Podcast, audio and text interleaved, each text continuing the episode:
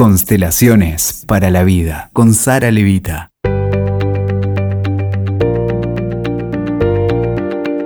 ¿Cómo estás? Bienvenido nuevamente a Constelaciones para la vida. En el episodio de hoy me voy a tomar una prerrogativa porque quiero compartir con ustedes conversaciones que muchas veces tenemos fuera del micrófono con Sara, que está aquí a mi lado, donde ella me explica y otra vez por qué eh, sostener la mala conciencia es algo eh, necesario, es algo que nos permite sobrevivir, porque sostener la mala conciencia eh, nos genera la posibilidad de vivir más libres y más coherentes con nosotros mismos. Cuando uno piensa en la mala conciencia y lee todas las publicaciones que hay de filósofos y demás, ve que mm, la mala conciencia parece ser algo negativo. Sin embargo, vos, Sara, tenés una mirada diferente sobre esto, ¿no es cierto?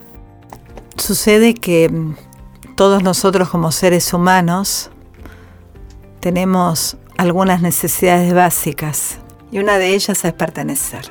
Y de hecho, por pertenecer, somos capaces de poder vivir como propias caminos quizás de otros, destinos de otros. Es más, podemos hasta elegir las profesiones o los trabajos que anhelaron otros para nosotros. Podemos quizás casarnos con alguien que resulta ser un modelo para otro y no para nosotros. Y por supuesto me refiero padres, abuelos, ¿no? Cuando digo otros. ¿Cuántas veces en la vida vamos dándonos cuenta que que por ejemplo elegimos estudiar una carrera porque fue la carrera frustrada de la madre, o de pronto elegimos enamorarnos de alguien que respondía al modelo de nuestro padre, etcétera, etcétera. ¿Y por qué hacemos todo eso? Bueno, en algunos casos puede resultar que todo eso también refiera a una elección propia y personal y está muy bien desde ese lugar. Pero muchas veces podemos sostener relaciones, y cuando digo relaciones no me refiero solo a personas, sino justamente a trabajos, a todo aquello que es parte de la vida, que quizás no resuena, son relaciones donde no nos realizamos, donde no podemos crecer, no podemos desarrollarnos, finalmente no somos felices. Pero para poder garantizarnos la pertenencia, somos capaces de permanecer en ellas mucho tiempo o toda la vida. Desde este lugar, en esta mirada, lo decimos de esta forma. Para poder garantizarnos la pertenencia, esto lo hacemos desde la buena conciencia, porque en ese lugar somos buenos, queridos, aceptados, por ejemplo, cuando nos casamos con alguien de la misma religión, cuando quizás una familia donde las tradiciones religiosas son importantes, o elegimos una actividad como quizás la mayoría en la familia y de pronto todos son médicos, etcétera, etcétera. Entonces, la buena conciencia es lo que nos va a permitir garantizarnos esta pertenencia. El famoso estar a salvo, el famoso sentir que estamos haciendo las cosas bien, pero en un momento hay algo propio que sobrevive y nos devuelve a esa mala conciencia que tiene que ver con la capacidad de volver a uno mismo y decir qué es lo que yo necesito y quiero para mí más allá del entorno. Tal cual. Cuando la vida nos tiene preparado algo que va a resonar con esto que soy, de pronto nos vamos a empezar a encontrar en estas relaciones, por ejemplo, con jefes que nos hostigan o con parejas que, que nos amenazan. Quiero decir, la vida se va a poner dura y difícil a través de las relaciones porque es la forma que en más de una oportunidad podemos sentirnos tan al límite y es ahí cuando tenemos la oportunidad de atrevernos a sostener la mala conciencia. Y en este sentido, la mala conciencia, ¿qué significa? Significa tomar una decisión consciente y adulta, que es renunciar a nuestra infancia. Y desde ese lugar, atrevernos a dar un paso hacia adelante, habiendo tomado todo aquello que de pronto también refiere de nosotros, pero haciéndole lugar al mismo tiempo aquello que nos da singularidad, individualidad, realización y felicidad. Por ejemplo, casarte con alguien de otra religión, cuando en tu familia supongamos esto es importante, o elegir una carrera humanística cuando quizá en tu familia son de carreras exactas, o irte a vivir a otro país cuando de pronto venís de una familia clánica, porque así se te dio la oportunidad. O decidir no tener hijos. Por ejemplo. O decidir una pareja diferente Así a, es. a las reglas heteronormadas de la actualidad. Así es.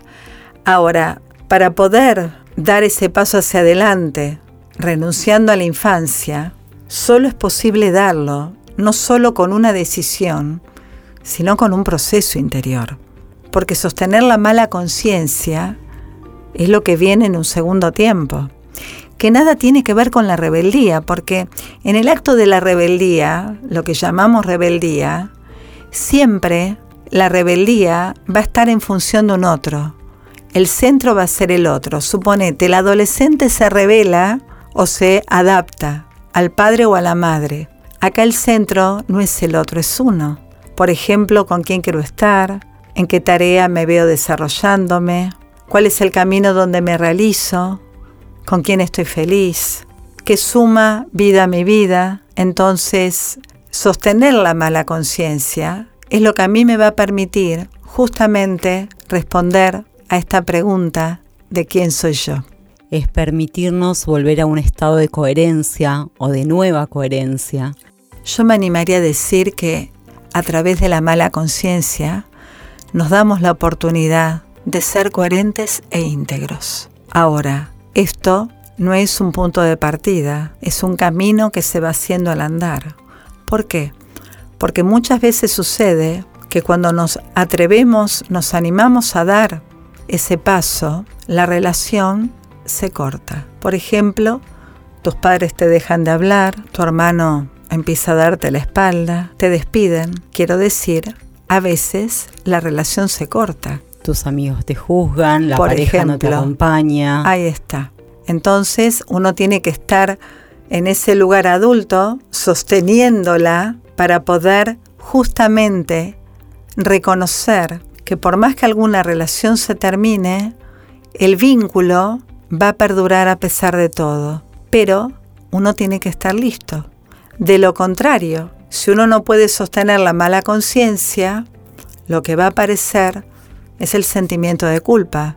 Porque sostener la mala conciencia también nos obliga a hacer una ofrenda, a dejar algo que ya no es para poder vivir el resto de la vida en libertad, en otra frecuencia, en una coherencia distinta. A veces es doloroso. Yo me animaría a decir que siempre es doloroso. Por eso es tan importante ir andando ese camino que a uno le permita no relacionarse con la mala conciencia desde la culpa, porque lo que sabemos siempre es que a partir de un sentimiento de culpa lo que va a venir como consecuencia es un castigo o la expiación misma. Por eso, por ejemplo, la mala conciencia está en la base de los accidentes, que es una de las maneras en donde ese sentimiento de culpa aflora. Entonces, volviendo a esto de la buena o la mala conciencia, finalmente este camino que nos muestra que la pertenencia no la perdemos nunca, que siempre vamos a estar vinculados, aunque quizá la relación a veces se pueda terminar. Yo en estos años he visto, en más de uno, cuántas sorpresas se, se lleva a la gente al darse cuenta que el hecho de que la relación se termine no deja de ser solo en la fantasía, porque en muchísimos casos nuestra familia, nuestro grupo, lo que nos quieren es ver felices y realizados, pero ciertamente a veces el costo es la relación. También para sostener la mala conciencia es donde nosotros necesitamos dejar de tener lealtades invisibles y tal vez eh, un amor ordenado. Cuando, por ejemplo, empezamos a comprender desde las constelaciones, que nosotros no honramos a nuestros ancestros siendo como ellos, sino, como bien vos decís, tomando nuestra vida en plenitud. Entonces sostener la mala conciencia también es un acto de liberación hacia ellos y de honra. Sí, me dejas pensando porque en realidad creo que mientras estemos encarnados, todos vamos a tener, vamos a mantener lealtades invisibles. Es lo que nos permite justamente superarnos, seguir mirando adentro, buscándonos. Ahora, lo cierto es que cuando uno mira con los ojos del alma a la vida, tal como lo estás mencionando, lo que siempre vemos es que en el alma, quienes llegaron antes que nosotros, bendicen nuestra realización. Pero eso no quita que aquellos que aún están vivos, donde quizás no están mirando la vida con los ojos del alma, sino desde la personalidad, desde sus propias lealtades invisibles que no pudieron quizás ordenar, cuando de pronto un descendiente se anima, no siempre es visto con buenos ojos, aunque sí en el alma. Por eso cuando uno constela, se da la oportunidad de poder contrarrestar lo que quizá está sucediendo en lo cotidiano con aquello que es en lo esencial. Y cuando uno va haciéndole lugar a lo que es en lo esencial y ordenando en el alma, muchas veces hemos visto cómo las relaciones también empiezan a cobrar otra posibilidad. Entonces, sostener la mala conciencia no es actuar en contra de nadie, sino a favor de uno y del sí a la vida. Tal cual. Entiendo que es la mejor definición que, que podés dar porque mm, es eso.